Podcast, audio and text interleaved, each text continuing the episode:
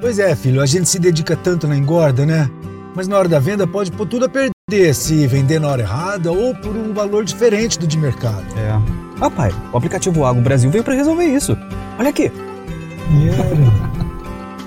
Aqui, pai, os pecuaristas registram seus negócios todos os dias e a gente tem informação verdadeira para poder negociar melhor. Legal. Informação de pecuarista para pecuarista. Isso, e assim todos se ajudam. Muito bom.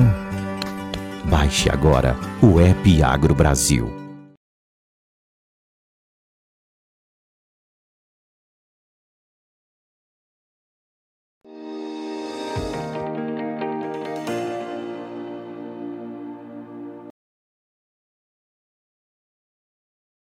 Olá, você que nos acompanha aqui pelo Notícias Agrícolas. Eu sou Letícia Guimarães e a gente começa agora mais um boletim para falar sobre o mercado de boi. E quem está aqui então para trazer para a gente as informações dessa última semana do mês de julho, o que, que a gente pode esperar então para essa finalização de mês e para o começo de agosto, é o Gustavo Figueiredo, que é sócio da Radar Investimentos. Seja muito bem-vindo, Gustavo. Eu que agradeço, Letícia. Gustavo, a gente tem visto nos últimos dias um mercado um pouco mais lateralizado, uh, aqui para o estado de São Paulo, girando aí na casa dos 310 reais a arroba.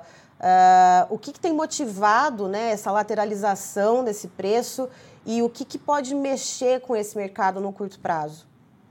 Letícia, nós temos dois pontos aí, o positivo e o negativo para a gente trabalhar. O mercado ele vem de uma queda né, da máxima atingida em 330 ao longo do mês de junho. Hoje nós estamos trabalhando aí São Paulo para padrão China com máxima de 315. Se você não tiver nenhum contrato, não tiver utilizado o mercado a termo e quiser vender hoje um animal e não tem nenhum contrato com nenhum frigorífico, hoje o preço máximo hoje que você vai conseguir é o 315 em São Paulo, tá? As escalas elas andaram, esse é o ponto negativo, né? São escalas longas, é, o que faz o frigorífico trabalhar com escalas longas da forma como nós estamos vendo, que faz muitos anos que a gente não vê, é nada mais do que dólar e exportação alta, ou seja, frigorífico trabalhando com margens altas dentro da, da indústria e faz com que ele tenha necessidade de recompor e fazer as suas escalas aí num período mais longo do que a gente está acostumado a ver. Tem frigorífico, para você ter ideia, de um a dois até três frigoríficos praticamente fechado no mês de agosto. Fechado de que forma? Fechado com um boi na escala sem preço, fechado com contratos é, baseado em CPEA, fechados com contratos é, fixados via mercado futuro, tá?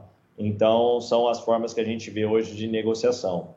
Se quiser vender hoje o animal, com certeza você não vai conseguir abater ele tão cedo, e o preço máximo para ser negociado é o 315. Então a gente vem em queda, o que faz com que essa queda ela ela seja acentuada frente do que poderia ser com uma, um volume desse negociado, Letícia. O que faz é o dólar, alta do dólar e volume de exportação alto. Nós estamos trabalhando aí hoje com uma exportação nas, até a terceira semana de julho. Nós estamos exportando aí mais de 8 toneladas dia, 8,1 toneladas dia. Esse é um número para quem acompanha altíssimo, né, Letícia?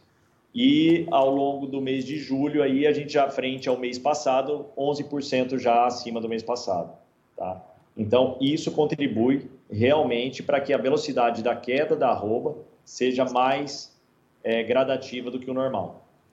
E Gustavo, ainda falando da questão das exportações, desse preço, né, que, que coloca o Brasil num ponto de competitividade, além da questão da quantidade da oferta, uh, a gente tem notícias recentes a respeito da Austrália, que também é um player importante quando se fala em carne bovina, apesar de não ser o maior produtor, é responsável por cerca de 13% das exportações mundiais de carne bovina, né? E tem ali uh, a China e a região ali do leste asiático uh, como um mercado muito importante. Houve uma notícia ali de traços de vírus uh, da febre aftosa que foram encontradas numa carga de carne suína.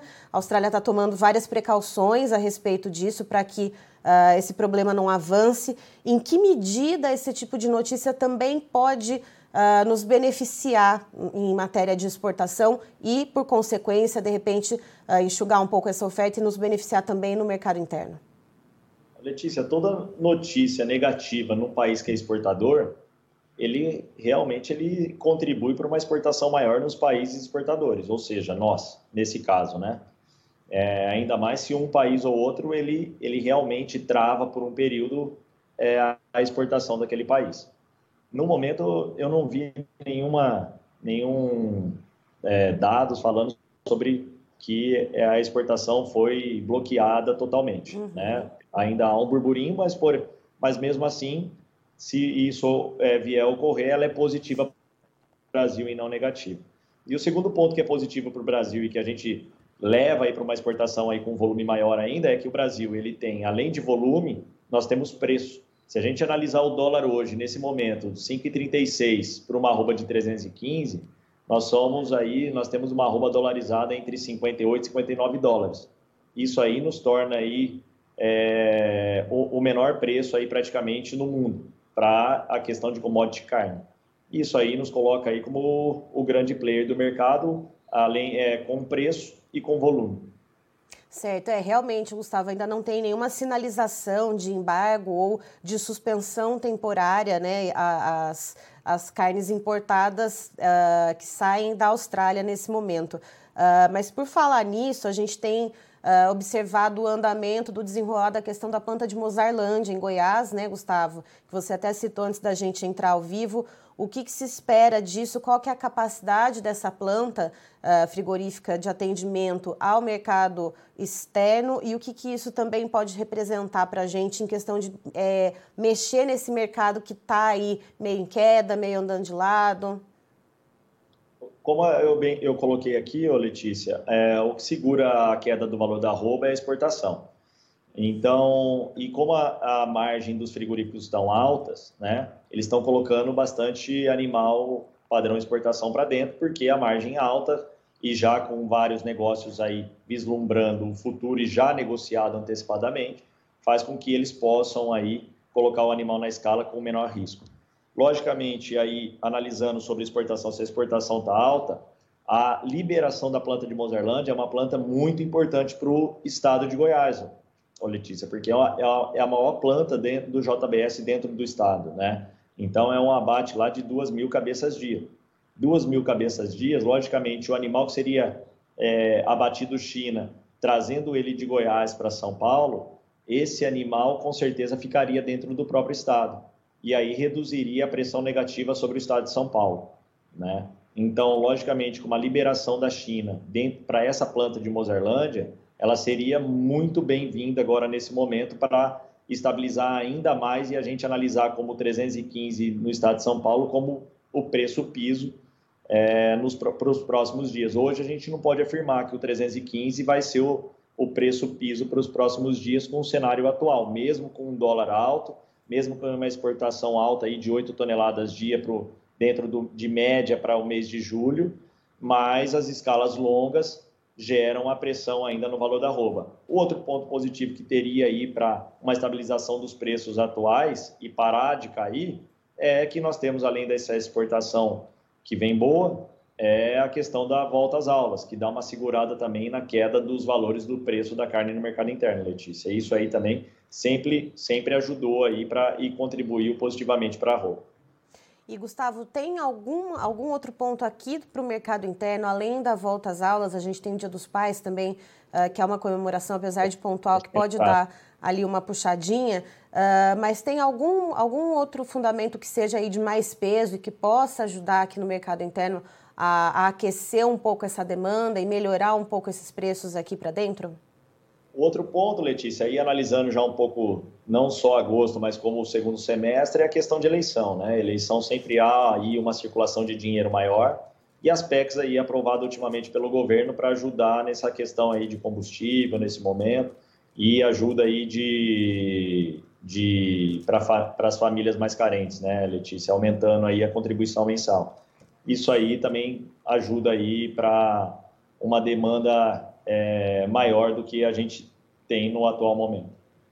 Certo. Gustavo, muito obrigada pelas informações. Eu agradeço muito a sua participação e, claro, você é sempre muito bem-vindo aqui no Notícias Agrícolas. Eu agradeço sempre o convite, Letícia. Um abraço, uma boa tarde a todos. Estivemos aqui, portanto, com o Gustavo Figueiredo, que é sócio da Radar Investimentos, nos trazendo então as informações a respeito do mercado do boi. Ontem a gente teve, né, na segunda-feira, as informações liberadas pela Secretaria uh, de Comércio Exterior do governo federal, a SESEX, a respeito das exportações. Exportações de carne bovina seguem indo muito bem e, de acordo com o Gustavo Figueiredo, as exportações e o dólar que tornam, então, a carne bovina aqui do Brasil mais competitiva no mercado externo é o que tem segurado uh, quedas mais intensas para a arroba bovina aqui no Brasil. Uh, e segundo ele, o boi a gente passou né, da, da, de pico em junho de 330 reais a arroba agora para 315, isso para quem não realizou aí negócios a termo, não realizou contratos. Então, segundo o Gustavo, a gente tem esse cenário no momento né, do mercado externo dando uma segurada nesses preços e agora, no curto prazo, para o começo de agosto, a volta às aulas deve também ajudar a conter alguma queda para a arroba bovina. Dia dos Pais também um momento aí pontual, mas também que pode ajudar na demanda pela proteína e a gente segue de olho em como que fica o mercado externo, lembrando que a gente tem uh, uma questão aí de alerta na Austrália para a febre aftosa. Não há nenhum caso confirmado ainda no país, que é responsável por 13% das exportações mundiais de carne bovina, mas houve uh, um encontro aí de traços de vírus da febre aftosa numa carga de carne suína que chegou no país. Isso sim desperta um alerta, principalmente porque um dos países que a Austrália exporta bastante também é a China. Então, Uh, o mercado também segue de olho nisso, apesar de não ter nenhum embargo por enquanto. E por falar em embargo, também o mercado continua de olho na possível liberação da planta de Mozarlândia, em Goiás, uma planta processadora de carne bovina que tem a capacidade aí de abate de 2 mil cabeças bovinas dia. Então, isso também tiraria um pouco de pressão uh, aqui para o estado de São Paulo, já que parte dos animais ficaria, então, no estado de Goiás, mas não existe ainda data definida uh, ah, para essa planta ser liberada, então, por parte da China. É, vamos aos preços, então, Christian, na tela, por gentileza.